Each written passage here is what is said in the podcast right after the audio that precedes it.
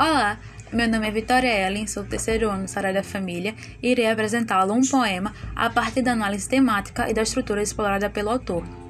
O poema em questão é Minha terra tem palmeiras, onde canta o sabiá. As aves que aqui gorjeiam não gorjeiam como lá. Nosso céu tem mais estrelas, nossas várzeas têm mais flores, nossos bosques têm mais vida, nossa vida mais amores. Em cismar sozinho à noite, mais prazer em controlar. Minha terra tem palmeiras, onde canta o sabiá. Minha terra tem primores, que tais não encontra o cá. Em cismar sozinho à noite, mais prazer encontro lá. Minha terra tem palmeiras, onde canta o sabiá. Não permita a Deus que eu morra, sem que volte para lá. Sem que desfrute os primores, que não encontro por cá. Sem que ainda vista as palmeiras, onde canta o sabiá. Pois bem, este poema nomeado Canção do Exílio foi criado por Gonçalves Dias, que foi um poeta, professor, jornalista e teatrólogo brasileiro. É lembrado como um grande poeta indianista da primeira geração romântica. Deu romantismo ao tema índio e uma afeição nacional à literatura. É lembrado como um dos melhores poetas líricos da literatura brasileira.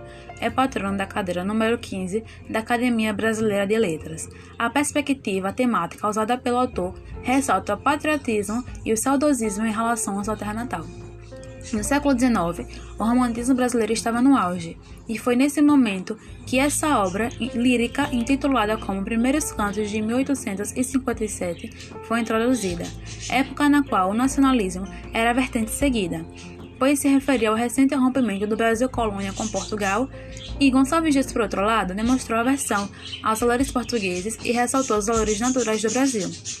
A estrutura desse poema é composta por cinco estrofes, sendo três quartetos e dois sextetos. Apresenta renodilhas maiores, sete sílabas em cada verso e rimas oxítonas, como lá, cá e sabiá, menos na segunda estrofe. O autor escreveu esse poema em julho de 1843, quando estava estudando direito na Universidade de Coimbra, em Portugal. Assim, com saudades de seu país, sentia-se exilado.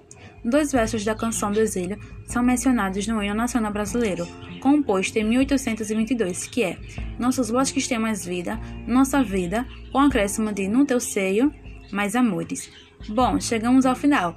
Muito obrigada por sua atenção. Tchau!